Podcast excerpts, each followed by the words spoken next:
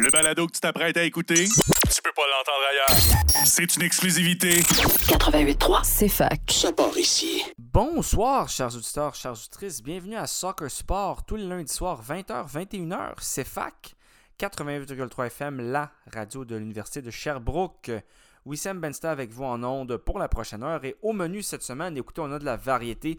Le titre de Soccer Sport cette semaine a tout son sens encore une fois, puisqu'on va parler de eh bien, euh, du CF Montréal qui a commencé sa saison régulière en MLS du côté de la Floride et de la ville de Miami, ben Fort Lauderdale pour être un peu plus précis là d'ailleurs où il, euh, il s'entraînait.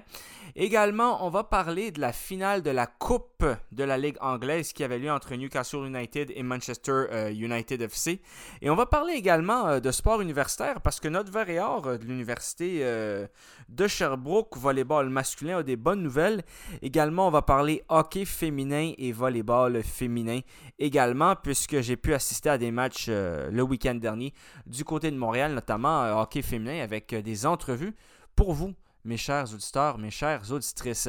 Donc écoutez, on commence tout de suite avec la finale parce qu'il y avait une finale hier en après-midi du côté euh, de Montréal, puis du côté de l'Angleterre, c'était un peu en soirée, entre Newcastle United et Manchester United. On le sait, Manchester United, c'est un grand club côté anglais.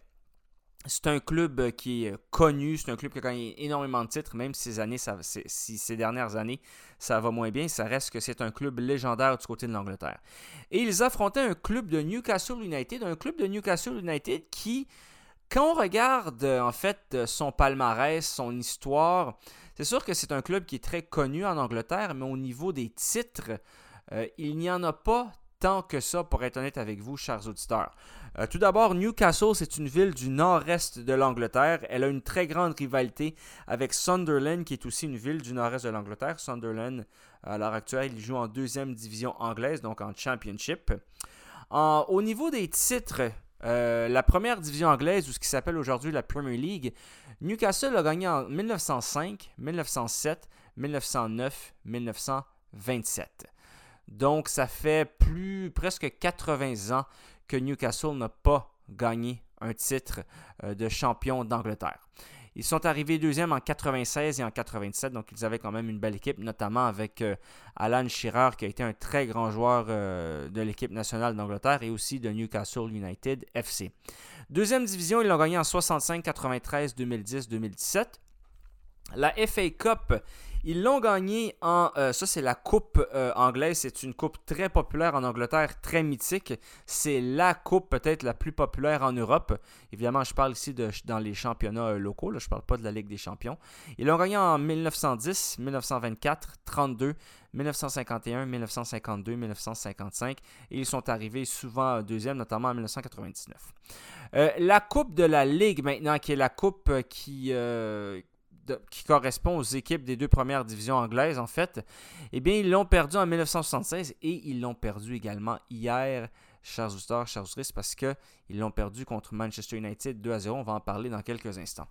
Euh, titre européen euh, du côté de Newcastle United, eh bien, ils l'ont gagné en 2006, la, la, Coupe Inter-Toto. Évidemment, ce n'est pas une coupe très euh, mythique, très populaire, mais c'est quand même une coupe européenne. Et on peut dire Newcastle peut se targuer d'avoir gagné une coupe européenne. Donc, félicitations à eux de ce côté-là. Et quand on compare avec euh, Manchester United, là, Manchester United, si vous allez sur leur page Wikipédia, il y a un tableau tellement ils ont gagné de titres. Donc c'est un club vraiment légendaire malgré des heures difficiles, mais qui dit heures difficiles dit euh, malgré tout un titre de champion de la Coupe de la Ligue anglaise. Mis à part ça, ce dernier, titre de Coupe de la Ligue anglaise, ils ont gagné la Premier League ou la première division anglaise 20 fois la dernière fois étant en 2013, mais c'est quand même 20 fois. Là, dans les années 2000 et 90, ils ont été ultra puissants, notamment avec euh, Sir Alex Ferguson, l'Écossais qui a entraîné Manchester United pendant très longtemps. Ils ont gagné la Coupe, la FA Cup, ils l'ont gagné 12 fois, la dernière fois remontant en 2016. La Coupe de la Ligue anglaise, ils l'ont gagné 6 fois. Le Community Shield, ils l'ont gagné 21 fois. Ça, c'est euh, une compétition qui euh, c'est le vainqueur de la Coupe et du championnat qui s'affrontent. La Ligue des champions, ils l'ont gagné trois fois. La Ligue Europa, ils l'ont gagné une fois. La Super Coupe d'Europe, une fois. Euh, la Coupe des clubs champions, une fois. La Coupe du monde des clubs, une fois. Et la Coupe intercontinentale, une fois. Donc c'est un club qui est extrêmement titré et c'est un club que malgré sa saison, euh, ses dernières saisons difficiles, il était favori face à Newcastle United. Newcastle United qui euh, a fait très peu de finales ces dernières années. En fait, sa dernière finale en coupe, là, ça remontait à 1999. Donc, ça n'était plus un club, qui, un, club qui était habitué aux coupes, euh, aux coupes anglaises. il faut dire également que Newcastle United s'est fait racheter par euh, des Saoudiens, donc ils ont pu injecter de l'argent. Et ils en sont à leurs deux premières saisons avec ce nouveau projet-là, c'est-à-dire euh, d'injecter de l'argent. Euh, c'est leur le propriétaire en fait, c'est Public Investment Fund. Ça évidemment, c'est des fonds évidemment qui viennent d'Arabie Saoudite. Et bon, donc ça amène énormément d'argent au club et notamment à St James Park, qui est un beau stade d'ailleurs de 52 305 personnes. Et donc leur entraîneur Eddie Rowe euh, qu'on a, son vrai nom c'est Edward évidemment, mais on l'appelle Eddie Rowe. Eh bien lui, euh, il a entraîné à Burnley, à Bournemouth pendant 8 ans. Il a fait un beau travail à Bournemouth et depuis 2021, il est à Newcastle. Et honnêtement, quand on regarde l'effectif de Newcastle United, on se rend compte en toute honnêteté, mesdames et messieurs, que cet entraîneur-là fait quelque chose de très bien avec l'effectif qu'il a. Vous me direz oui, c'est un bon effectif, c'est vrai, ils ont un bon effectif, mais ils n'ont pas un effectif qu'on peut comparer à Liverpool, à Manchester United, Manchester City, Arsenal, Chelsea, Tottenham. Quand on regarde leurs grands joueurs qui sont dans l'équipe, Bon, Kieran Trippier, ça c'est un, international anglais, ça ça va très bien avec lui. Fabien Char, défenseur suisse, c'est bon. On a Joel Litton, un milieu de terrain brésilien qui est correct. Callum Wilson, un bon attaquant anglais. Alan Saint-Maximin, un très bon, euh, très bon ailier français, c'est un bon joueur. On a Alexander Isaac, l'attaquant suédois. Bruno Guimaraes, le Brésilien qui joue à Lyon, qui lui est un, bon joueur. Et on a quelques bons joueurs anglais également. Et on a le gardien de but, Loris Carius, qui joue à Liverpool avant. Et donc, c'est pas un effectif là qui est tout feu, tout flamme. Mais malgré cet effectif-là, qui n'est pas évidemment tout feu, tout flamme, comme je viens de le mentionner, ils ont été capables d'aller en finale de cette coupe anglaise. Et quand on regarde au classement de la Ligue anglaise, qui est le meilleur championnat au monde, on se rend compte que Newcastle fait quand même très bonne figure parce qu'ils sont dans les cinq premiers. Right? Ils sont dans les cinq premiers de la Ligue anglaise. Ils sont actuellement cinquième avec 41 points, avec 23 matchs de jouer. Ça, c'est deux de moins que le quatrième qui est à 45 points. Et donc, ils vont très probablement se qualifier pour une compétition européenne l'année prochaine, ce qui veut dire également, mesdames et messieurs, que ils pourront peut-être recruter d'autres joueurs exceptionnels. Donc voilà. Et euh, pour se rendre à cette euh, compétition-là, euh, c'est-à-dire en finale de la Coupe, je vais vous sortir ça tout de suite. Ils ont battu Southampton en demi-finale de la Coupe anglaise. Donc ils ont, gagné à Southampton et à Newcastle. Avant ça, ils ont éliminé Bournemouth, puis ils ont éliminé Leicester City. Donc c'est vrai que bon, ils n'ont pas éliminé, non, ils ont éliminé Crystal Palace aussi, ils n'ont pas éliminé des grosses pointures euh, de Premier League, mais quand même, pour la saison qu'ils font, avec l'effectif qu'ils ont, c'est quand même une très bonne chose pour eux malgré euh, la défaite d'hier. Et parlons du match maintenant, c'est le temps de parler du match. Le 11 initial euh, de Newcastle, c'était Callum Wilson, attaquant, avec Miguel Almirón du Paraguay, qui est très bon, Alain Saint-Maximin, le français ailier, Joel Eaton, Bruno Guimaraes et Sean Longstaff, milieu de terrain. Défense à droite, Kieran Trippier, à gauche, Dan Byrne. Euh, charnière centrale, Fabien Char et Sven Botman. Et le gardien de but, Loris Karius. Côté Manchester United, évidemment, on voit tout de suite la différence avec l'effectif. Gardien de but, David De Gea, international espagnol, qui l'a été du moins à une époque. Défense centrale, Lisandro Martinez et Rafael Varane, deux champions du monde, juste ça. Luke Shaw, latéral gauche, international anglais. Euh, latéral droit, pardon, Diogo Dallo, portugais.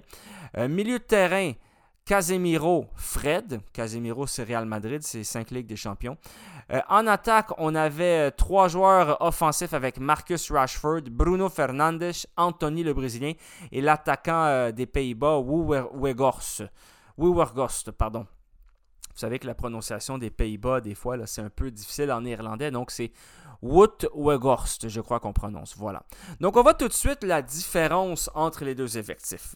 Et évidemment, euh, les hommes de Manchester United sont entraînés par Eric Ten Hag. Et quand on voit le déroulement du match, eh bien, le match était plus ou moins serré dans les 30 premières minutes, mais après ça, en 10 minutes, c'est-à-dire à la 33e minute et à la 39e minute, eh bien, deux buts de Manchester United, un but de la tête de Casemiro avec une passe somptueuse, avec un effet ici là, de, pour, bien la fouetter la balle pour qu'elle rentre vers l'intérieur de Luke Shaw.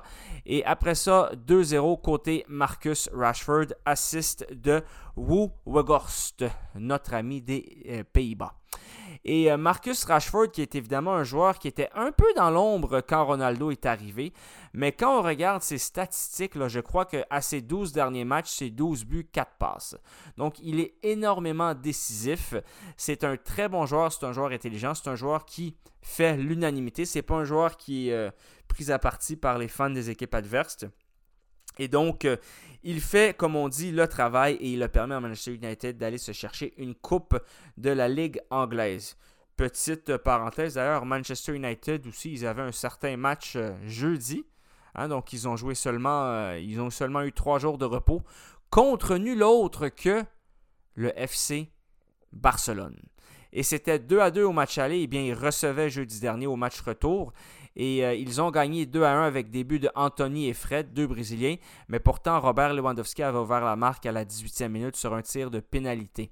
Donc euh, voilà. C'est ce qui fait un petit résumé du côté de la Coupe anglaise qui a été gagnée par Manchester United. On, se rappelle évidemment que ce trophée-là de la Coupe anglaise, pour être très honnête avec vous, chers auditeurs, chères auditrices, pour un grand club, c'est un trophée moyen. Et pour un club moyen, c'est un très grand trophée. Ce que je veux dire par là, c'est que si Manchester United gagne ce trophée-là, ou Manchester City, et qu'ils ne sont pas champions et qu'ils ne gagnent pas, par exemple, une Coupe de la FA Cup ou qu'ils gagnent une compétition européenne, dépendamment de leur saison, peut-être que les fans ne seront pas satisfaits. Mais si un club comme Newcastle, comme Leicester, comme euh, Aston Villa, comme le Everton, comme tous ces clubs-là gagnent ce trophée-là, eh bien pour eux, ça va être incroyable. Parce qu'évidemment, vous savez que plus les clubs sont, euh, sont plus petits, plus pour euh, ces clubs-là, c'est difficile de gagner des trophées. Et maintenant, on va regarder les dernières années euh, en termes de trophées. vous, regarderez, vous ça sur Wikipédia, vous avez la liste ou bien sur n'importe quel autre site internet. généralement, ce sont des clubs très très grands qui gagnent, je vais vous le prouver. 2023, Manchester United. 2022, Liverpool. Manchester City de 2018 à 2021. 2017, euh, Manchester United. 2016, Manchester City. 2015, Chelsea. 2014, Manchester City. 2013, Swansea City 5 à 0 contre Bradford City. Ça, c'est la première fois depuis, là, donc ça fait presque 10 ans, que c'est un club, disons, moyen ou petit qui a gagné cette coupe-là, donc ça a été une surprise. Avant ça, on a eu Birmingham City aussi en 2011 qui a battu Arsenal. Et sinon, ben, il faut remonter à 2004 euh, où est-ce qu'on a eu Middlesbrough. Donc en 20 ans, il y a seulement eu trois équipes qui ne sont pas, je vous dirais, des géants euh, du championnat anglais ou de la deuxième division anglaise qui ont gagné. Il y avait euh, d'ailleurs pour ce match 87 306 spectateurs. Ça se passait du côté du stade Wembley à Londres en Angleterre. Stade d'ailleurs qui a toujours accueilli la compétition euh, depuis 2008. Et avant ça, c'était au Millennium Stadium. Ça, c'était du côté du pays de Galles. Et sinon, euh, ça a été aussi euh, au stade Wembley depuis entre 1985 jusqu'à 1990, jusqu'en 2000. Et après ça, il y a eu des rénovations au stade Wembley, donc le Millennium Stadium du côté de Cardiff au Pays de Galles. Cardiff, pardon, et non pas Cardiff, au Pays de Galles qui a accueilli évidemment cette compétition, cette finale de la Coupe de la Ligue anglaise. Et également, la FA Cup aussi euh, se passe du côté de Wembley, qui est vraiment le stade euh, mythique pour euh, tout ce qui est grand championnat, grande coupe anglaise, ou finale de l'Euro contre l'Italie, perdu malheureusement pour euh, les Anglais et par les Anglais contre l'Italie au tir au but. Donc voilà, sur ce, on s'en va en musique et on revient après ceci en parlant de, on va parler un peu de hockey universitaire féminin. Mesdames et messieurs, bougez pas.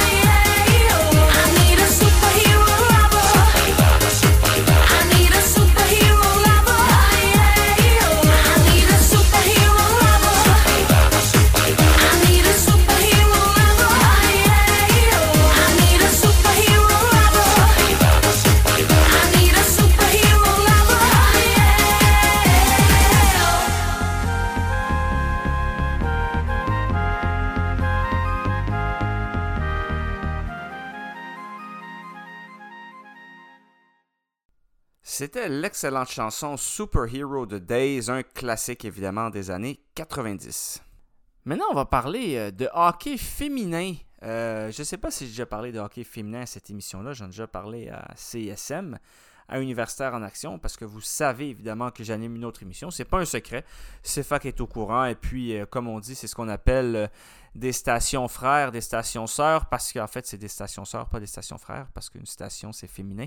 Donc, des stations sœurs, la station, évidemment, de CISM, qui est une radio universitaire, la plus grande radio universitaire francophone au monde. Et bien, nous, on est à CFAC, qui est évidemment euh, la plus grande radio universitaire de la région de Sherbrooke.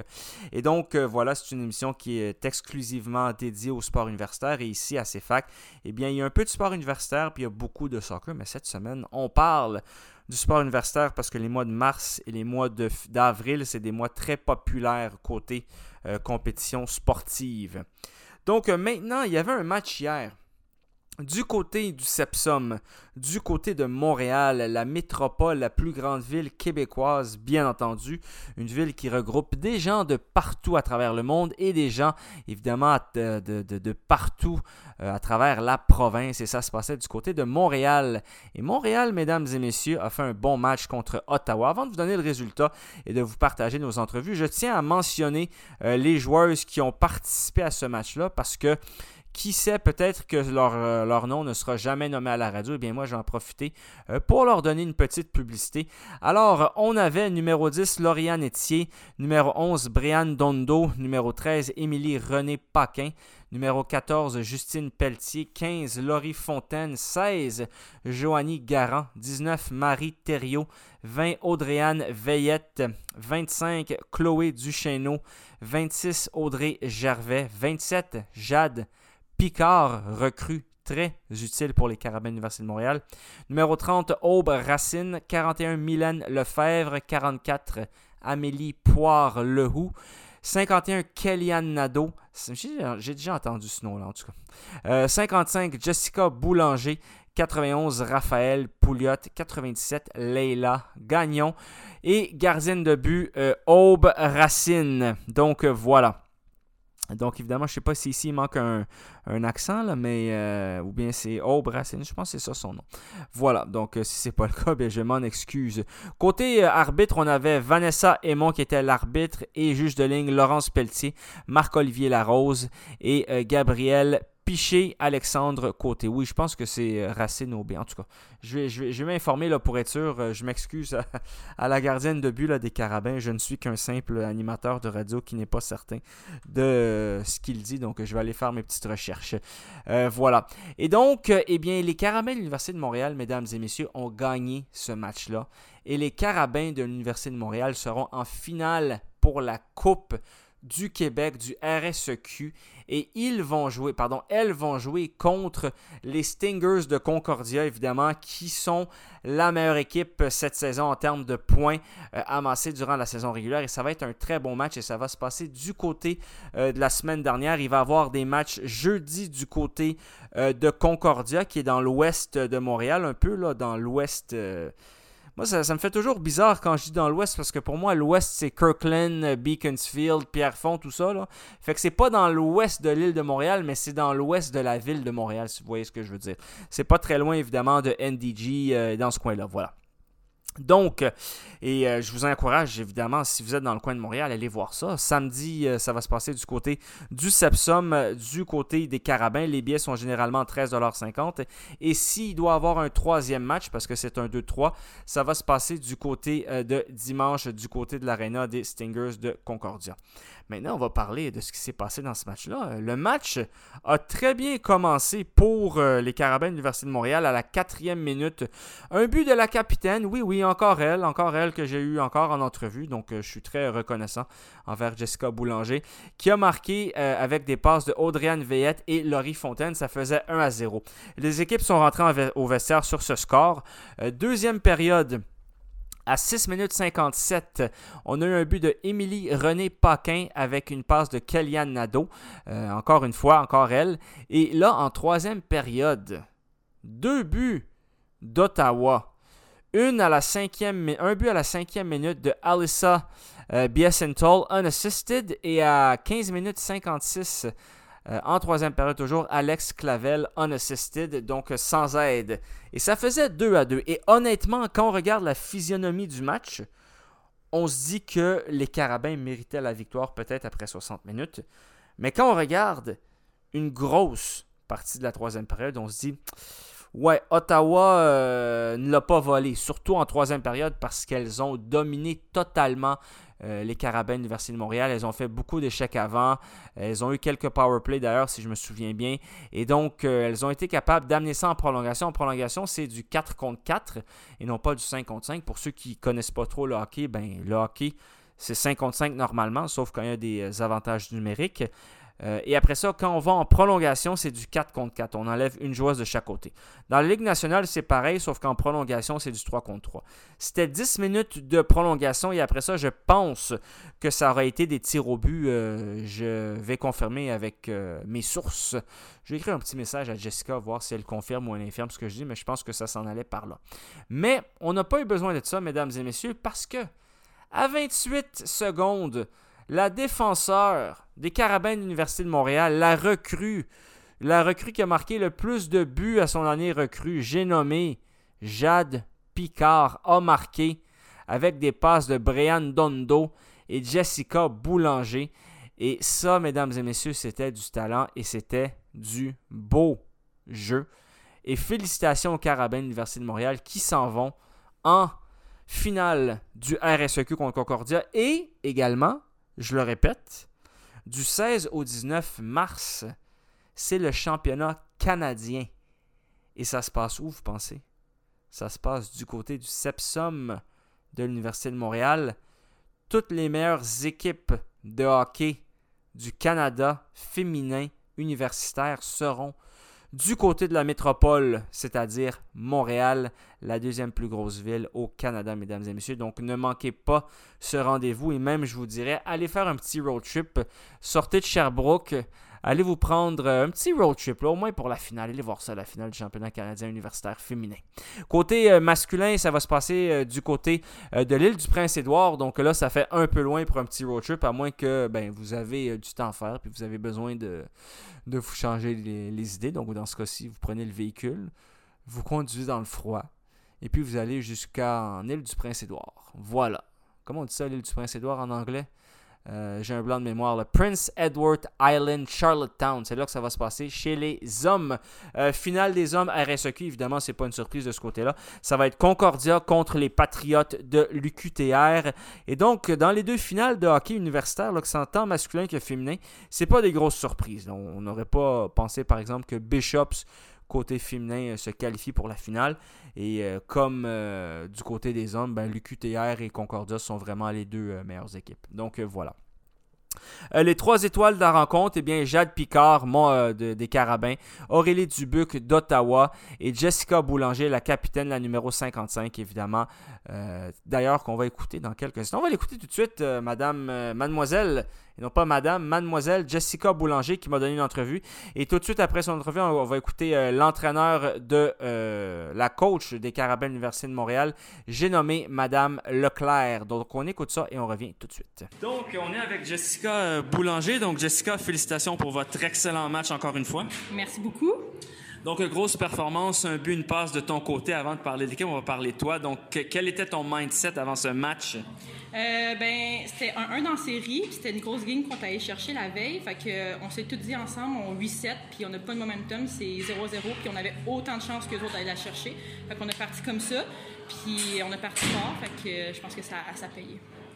Excellent. Puis cette troisième période, vous meniez 2-0, puis là, les GGs ont marqué deux buts rapidement. dans votre tête, qu'est-ce qui s'est passé? Est-ce que vous avez commencé à douter? Est-ce que vous aviez peur? Raconte-nous ça un peu. C'est sûr que euh, c'est un des moments les plus difficiles. Puis en tant qu'athlète, tu pas le choix de te reset. Puis c'est normal que tu fais comme ça au début. Fait qu'on a tout filé. Puis après ça, on s'est tapé ses pattes. On s'est dit, c'est pas ça qui nous a arrêtés. On est capable d'en scorer un autre. Fait que je pense que c'est ce petit moment-là qui nous a permis d'aller la chercher. Parce que si tu te fais pas ce reset-là dans la tête, ben, tu te laisses abattre par ça. Fait que euh, je pense que c'est une des choses que je peux faire dans mon équipe en ce moment-là. Parfait. Puis le message de votre coach, ça a été quoi justement avant le début de la prolongation? Parce que vous avez marqué rapidement. Est-ce que vous avez dit des mots magiques? Est-ce que tu as dit des mots spéciaux à ton équipe? Euh, honnêtement, il y avait beaucoup de bruit, mais de ce que j'ai entendu d'Isa, c'est juste de garder notre identité, de partir fort, puis en prolongation, ben, c'est important de garder la puck, puis de la, porter au net, puis de, de driver. Fait que euh, je pense qu'on a juste fait ce qu'on était entraîné à faire depuis euh, des semaines et des semaines. Excellent. Maintenant, la bonne nouvelle, c'est que vous n'allez pas avoir un déplacement long à Lennoxville ou à Ottawa.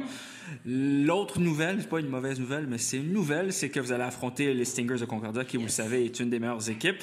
Euh, comment est-ce que vous euh, prévoyez entreprendre ce match-là?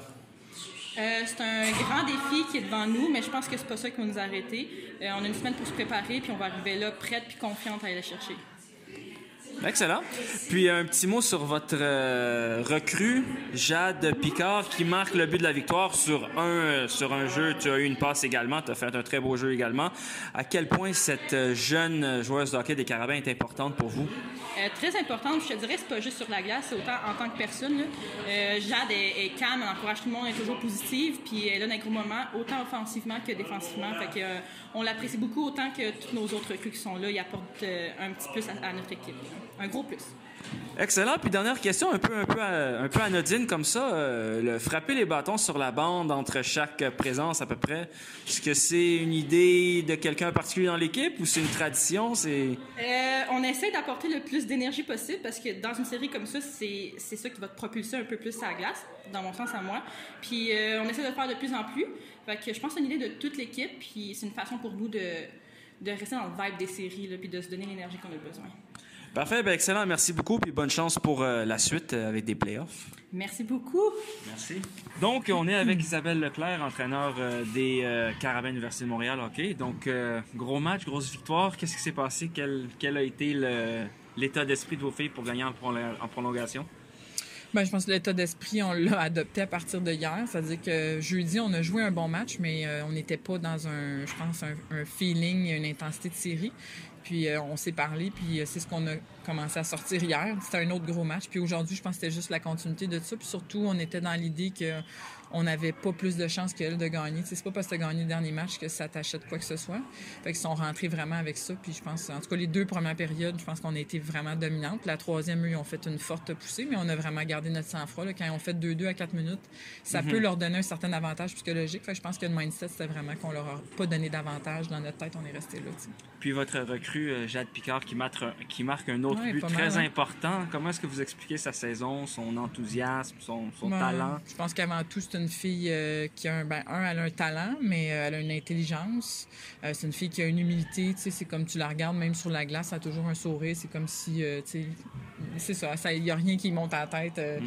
Fait qu'elle a juste continué, je pense, à toujours euh, travailler et être égal à elle-même à chaque fois. Fait que je pense que c'est quelqu'un qu'on n'a pas fini d'entendre parler, imagine. C'est juste comme six mois d'hockey universitaire. J'ai déjà hâte euh, dans quelques années. OK.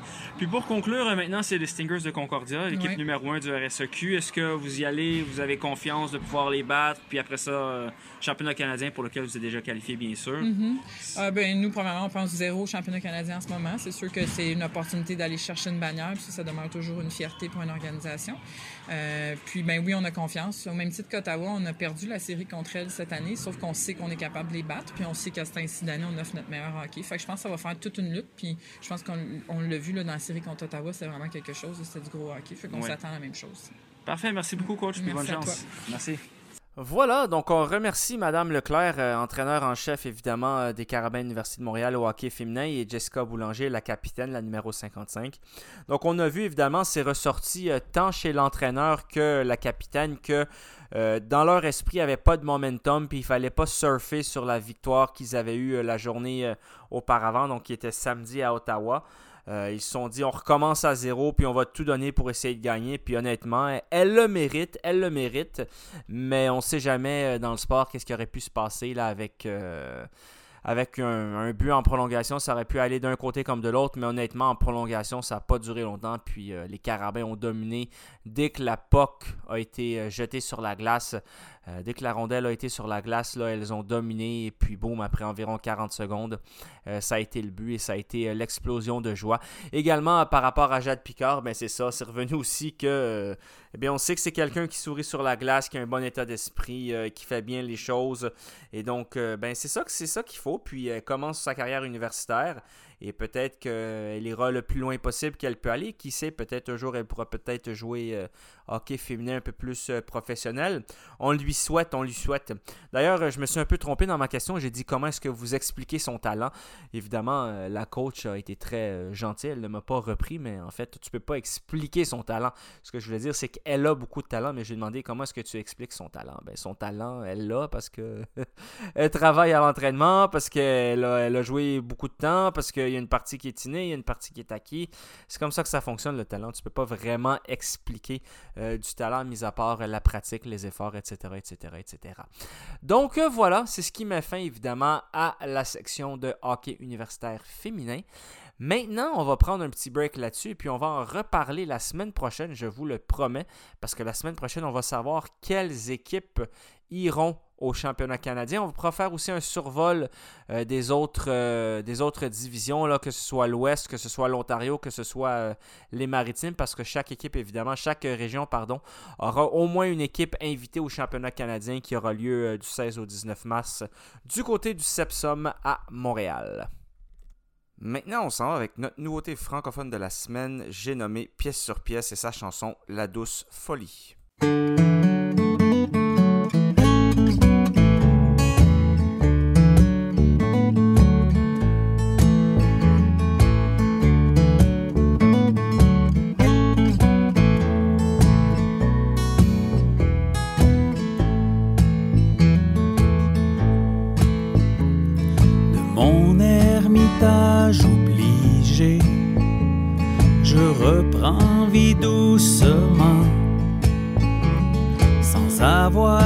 Cessé d'espérer, sans avoir perdu l'espérance. Les durs moments sont du passé, du moins je le souhaite ardemment je commence enfin à deviner une petite lueur chancelante. La douce folie, la douce folie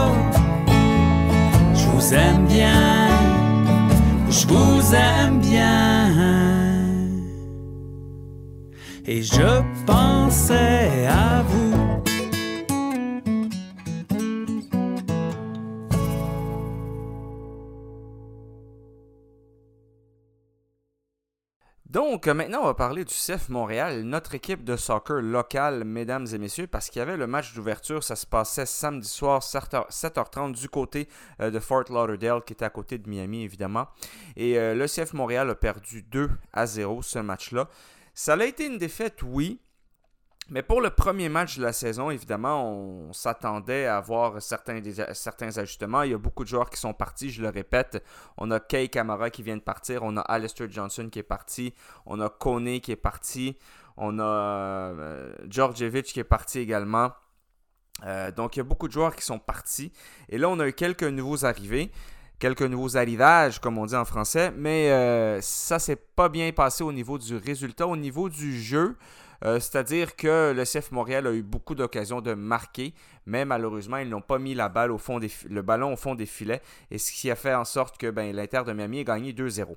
Euh, en parlant du 11 initial, côté CF Montréal, on avait en attaque Kyoto et Sunusi. Euh, on avait Nathan Saliban en milieu offensif, milieu terrain Victor Wanyama, Samuel Piet, ça c'est du classique. les pistons à gauche, Lassi Lapalainen, Zachary Broguiard à droite. Quand je dis piston, c'est-à-dire c'est un défenseur attaquant, c'est-à-dire ça monte quand l'équipe a le ballon, il monte avec l'attaque. Et quand ils n'ont pas le ballon, ben ils défendent. Donc il doit faire la navette. Donc ça prend évidemment une condition euh, physique, un cardio très très bon. Ce n'est pas tous les joueurs qui peuvent faire ça. Par exemple, Victor Wanyama, notre milieu de terrain euh, numéro 2, joueur désigné, lui, ne pourrait pas faire ça. Et euh, défense à 3 avec Kamal Miller, Rudy Camacho et Aaron Herrera, gardien de but James Pantemis. Et donc, Bon, ce qui, est certain, c'est que euh, moi, ce que j'ai remarqué de ce match-là, c'est que Kyoto, euh, qui a connu une saison incroyable l'année dernière, depuis sa fin de saison dernière, là, je me rappelle, il y avait, je crois qu'il y avait, c'était les 6 ou 7 derniers matchs parce qu'il n'avait pas marqué un seul but.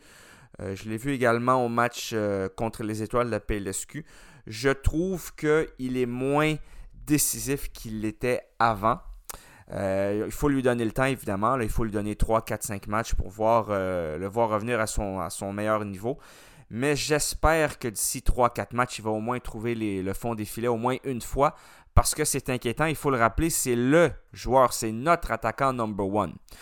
On a également Ibrahim Sunusi qui lui a été très peu titularisé la saison dernière et cette année, il commence déjà, il a la confiance du coach Hernan Losada, l'Argentin, qui est entraîneur, euh, entraîneur-chef euh, du euh, CF Montréal. c'est un attaquant du Nigeria. Écoutez, il a marqué deux buts dans les matchs préparatoires contre Houston Dynamo et contre les Tampa Bay Rowdies. Et de ce que j'ai vu hier, il a quand même créé des occasions, il a manqué des occasions. Donc, il faut lui donner le temps encore une fois. On va donner le temps un peu à la paire Romel Kyoto et Ibrahim Sunusi parce qu'il ne faut, faut, pas l'oublier. En arrière, on en a deux. On a deux attaquants très dynamiques qui peuvent vraiment faire la différence. On a Chinonso Ofor, attaquant très grand, numéro 9, très colosse, très physique, très imposant, qui gagne les ballons de la tête contre presque tous ses adversaires. Et on a Mason Toy qui a quand même connu des très bons moments avec le CF Montréal euh, depuis qu'il est ici, malgré que l'année dernière c'était une saison difficile. Donc si ça ne fonctionne pas en avant avec ces deux-là, eh bien il y a deux remplaçants de qualité. Parce que quand Chinonso Ofor est arrivé, quand il a rentré dans le match contre euh, l'Inter Miami samedi, il a fait une différence, right? Et donc, il a pesé sur les défenses. C'est sûr que les défenses étaient un peu plus fatiguées. Mais moi, j'ai envie de le voir titulaire un match pour voir qu'est-ce qu'il peut faire. Est-ce que c'est le type de joueur qui rentre, qui fait une différence et that's it? Puis que c'est le type de joueur qui ne peut pas jouer 90 minutes euh, à haute intensité, ça se peut. Mais moi, je veux lui donner la chance de voir ce qu'il peut faire en étant titulaire avec le CF Montréal. Et Mason Toy également, euh, je veux les voir parce qu'on a quand même quatre bons attaquants. Et ce n'est pas toutes les équipes qui peuvent dire qu'ils ont quatre bons attaquants. Euh, du côté également du, euh, de nos amis des, de l'Inter Miami, le 11 partant était le suivant. Je vais vous donner ça tout de suite. Alors que j'ai un petit problème technique ici, mais il n'y a pas de stress parce qu'on est entre nous à CFAC, bien sûr. Côté 11 partant Inter Miami, écoutez, il n'y a pas des noms là-dedans qui vont vous faire euh, rêver. Euh, gardien de but, Calendar, défense centrale, Seri Christophe, Christophe pardon, euh, Christopher McVeigh. à gauche, à droite, on avait à gauche Franco Negri, à droite DeAndre Yedlin, milieu de terrain Jean Mota, Gregori, le capitaine, Rodolfo Pizarro, joueur mexicain, joueur désigné, très grand joueur. milieu offensif, Nicolas Stefanelli et en attaque, on avait Corentin Jean et la légende de la MLS, Joseph Martinez, qui a marqué énormément de buts avec Atlanta United. Donc, c'est une équipe également en reconstruction. Euh, fait à noter, euh, l'Inter Miami a signé le tout premier joueur de l'histoire euh, de l'Ukraine en MLS et j'ai nommé Seri Krivstov. Donc, voilà. Et puis, il a d'ailleurs marqué un but, ce qui est quand même incroyable pour euh, son premier match euh, pour un Ukrainien euh, dans l'histoire de la MLS. Donc, félicitations à lui. Et encore une fois, on donne évidemment, on est de tout cœur avec ce qui se passe du côté de l'Ukraine en espérant que la paix arrive bientôt pour ce peuple. Donc, voilà, on va faire une petite pause, une petite pause non pas musicale, mais une petite pause commerciale et on revient après ceci. De retour à Soccer Sport, c'est FAC 88,3 FM, la radio de l'Université de Sherbrooke, où Sam Benstar en onde avec vous pour encore euh, un peu moins que 10 minutes, mais on n'a pas terminé de parler du CF Montréal, notre équipe locale de soccer en MLS, mesdames et messieurs. Donc, comme je l'ai dit, victoire de 2-1 de l'Inter Miami. On a des buts, euh, comme je l'ai dit, de Kristoff à la 41e minute et à la 76e minute, on a un but de euh, Schneider Borglind. Donc, ça faisait 2 à 0. Euh, le CF Montréal méritait au moins un but, pour être honnête avec vous. Et également, dans ce match-là, mauvaise nouvelle parce que James Pantemis s'est blessé à la 83e minute. Ça semble être quelque chose de relié avec l'épaule. L'entraîneur a dit en conférence de presse, évidemment, que ça ne semble pas des bonnes nouvelles. Donc, on va voir qu'est-ce qui va se passer. Mais je, doute énormément euh, qu'il soit de retour pour son, pour son prochain match. Euh, qui va être évidemment le week-end prochain. Euh, et, c'est Jonathan Sirois qui l'a remplacé, euh, gardien québécois évidemment euh, de Montréal. On va voir si Jonathan Sirois pourra avoir peut-être plus de minutes avec euh, le CF Montréal parce que lui, il n'a pas souvent été titulaire dans sa carrière pour l'homme né à La Salle en 2001. Bien pour lui, on peut dire que le malheur des uns fait le bonheur des autres. Ça va lui donner une chance de prouver ce qu'il peut faire parce qu'il faut se rappeler également que Pantémis l'année dernière n'était pas titulaire indiscutable. Ça se battait avec Breza euh, pour le poste de numéro 1. Et là, Sirois ben, a une opportunité à son premier match en MLS du CF Montréal. Et donc, on va voir qu'est-ce qui va se passer de ce côté-là. Euh, d'ailleurs, sur le deuxième but, là, c'était très mal défendu. Euh, Pantémis a boxé le ballon alors qu'il aurait peut-être dû l'attraper. Et après ça, bon, euh, les relances, on a perdu un ballon facilement qui a mené, qui a mené au deuxième but. À l'action qui a créé le deuxième but, dis-je bien. Et donc, la défense du CF était so-so. Mais malgré ça, l'entraîneur a dit qu'il y a quand même eu des belles choses qui se sont passées lors de ce match-là. C'est le premier match, seulement un carton jaune pour le CF Montréal Aaron Herrera. Et également le joueur que je vous avais dit que j'allais suivre. Sean Rea, lui, il a quand même fait une belle entrée à la 61e minute. Euh, Mathieu Chouanière, lui, a connu un match un peu plus difficile. Euh, il a raté une grosse occasion. Il a également perdu des ballons. Euh, justement, le, ballon, si je ne me trompe pas, qui mène au deuxième but, c'est lui qui le perd. Donc, il n'a pas été à son top. Il peut faire beaucoup mieux. Et on espère évidemment qu'il euh, va s'améliorer parce qu'il a tout le potentiel. Et fait à noter, pas de minutes de jeu pour Ahmed Hamdi, l'Égyptien, le numéro 7, milieu de terrain, qui peut jouer milieu de terrain offensif. Et donc ça, c'est une surprise parce que je m'attendais au moins à le voir euh, jouer euh, quelques minutes. Mais en même temps, euh, bon, il a quand même fait rentrer quatre joueurs, dont Chinonso Four, Chouanière, Sean Ray et Jonathan Sirois, qui tous devaient jouer. Même Mason Toy n'est pas rentré. Donc voilà.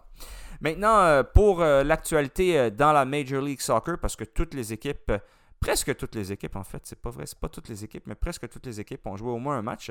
D'ailleurs, des équipes qui n'ont pas joué de match, là, je ne comprends pas euh, comment ça se fait. Euh, parce que euh, les équipes qui n'ont pas joué, là, on parle de Chicago, Los Angeles, LA Galaxy et Portland. on s'entend que, mis à part Chicago, c'est tous des endroits où il fait plus ou moins chaud. Je crois, Portland, je crois qu'il fait quand même plus chaud que Montréal, c'est jouable. Donc, Nashville 2-0 contre New York City. Euh, ça, avec des buts euh, pour Nashville de euh, Jacob Schaffelborg et Walker Zimmerman. FC Cincinnati bat Houston Dynamo 2 à 1 avec des buts de Nwobodo et de Sergio Santos pour nos amis de, Houston Dynamo qui n'ont pas connu une belle saison l'année dernière. C'est Tate Schmidt qui a marqué pour faire 2-1. New England se bat la Charlotte à Charlotte 1 0 avec un but de Henry Kessler. Atlanta United bat San Jose 2-1 avec deux buts dans les arrêts de jeu. Le match quand même de fou. Euh, Jeremy Elbow euh, Biss qui lui est un bon euh, buteur évidemment du côté de la MLS. il a marqué à la 12e minute. Mais à la 93e minute dans les arrêts de jeu, Thiago Almada marque un but et à la 99e minute, Thiago Almada marque son deuxième but. Donc voilà. Toronto FC, mauvaise nouvelle de ce côté-là parce que évidemment c'est nos rivaux. C'est une équipe canadienne et c'est une équipe qui a un très bel effectif euh, Klic à la 13e minute ouvre le score pour DC United. Et ensuite, Bernardeschi sur penalty égalise à la 66e. Mark Anthony Kay fait 2-1 à la 83e minute. Donc, euh, Toronto FC est en train de, mener. Et après ça, à la 90, e minute, Christian Benteke, international belge, fait 2 2. Et Theodore Coudi Pietro fait 3 2 à la 98e minute. Fait à noter Lorenzo Insigne s'est encore blessé et à la 34e minute, il a dû se faire remplacer. On vous donnera plus d'informations sur sa blessure au courant euh, de la saison, notamment la semaine prochaine, voir euh, qu'est-ce qui se passe avec notre ami euh, Lorenzo Insigne, champion d'Europe avec l'Italie, je le rappelle. On va y aller vite fait. Orlando bat New York Red Bulls 1 à 0 avec un but de Facundo Torres. Philadelphie euh, bat Columbus Crew 4 à 1. C'est les vice-champions l'année dernière avec deux buts de euh, Gazdag et deux buts de Carranza. Donc rien de nouveau là. Évidemment, les meilleurs de l'équipe ont marqué. Inter Miami 2-0, on a déjà parlé. Minnesota s'impose à Dallas 1 à 0 avec un but de Mender Garcia. Euh, Saint-Louis, c'était leur premier match en MLS. Battre Austin chez eux à Austin 3 à 2 avec des buts de Tim Parker. Jared Stroud et João Klaus. Du côté euh, de Austin, c'était John Gallagher et Sébastien Druisi. Euh, côté euh, Vancouver Whitecaps, ils, perdent à domicile 1-2 contre évidemment Salt Lake avec un but de Javane Brown pour Vancouver et Damir Krelach et Justin Glad ont marqué pour Salt Lake. Et le dernier match dont on va vous parler, eh bien c'est Seattle Sounders 4 0 contre Colorado avec un but de Jordan Morris, Hébert, Christian Roldan et un autre but de Jordan Morris. Et ce soir, mesdames et messieurs, eh bien, on a un Portland Timbers contre Sporting Kansas City. Ça commence évidemment à 10h ce soir, donc ceux qui veulent regarder ça, allez euh, vous pogner le poste. Peut-être, malheureusement, tous les matchs sont diffusés sur Apple TV, donc euh, ça passera pas à la télé traditionnelle. Mais si vous avez Apple TV, euh, il y a un match ce soir, un bon match entre Portland Timbers et Sporting Kansas City qui ont quand même déjà fait des belles choses. Niveau des buteur de la ligue. on a déjà plusieurs joueurs avec deux buts, dont Jordan Morris euh, de Seattle, Thiago Almada euh, de euh, Atlanta, Daniel Gazdag de Philadelphie et Julian Carranza de Philadelphie. Semaine prochaine, on a Inter Miami, Philadelphie, Atlanta, Toronto, New York, Nashville, Orlando, Cincinnati, New England, Houston, Columbus, DC United, Dallas, Los Angeles Galaxy, Chicago Fires, New York City. Et évidemment, on a le match le 4 mars, Austin, ça c'est samedi. Austin qui reçoit le CF Montréal. C'est un coup d'envoi de 20h30. Donc voilà, ça m'a fait cette émission. Merci d'avoir été là.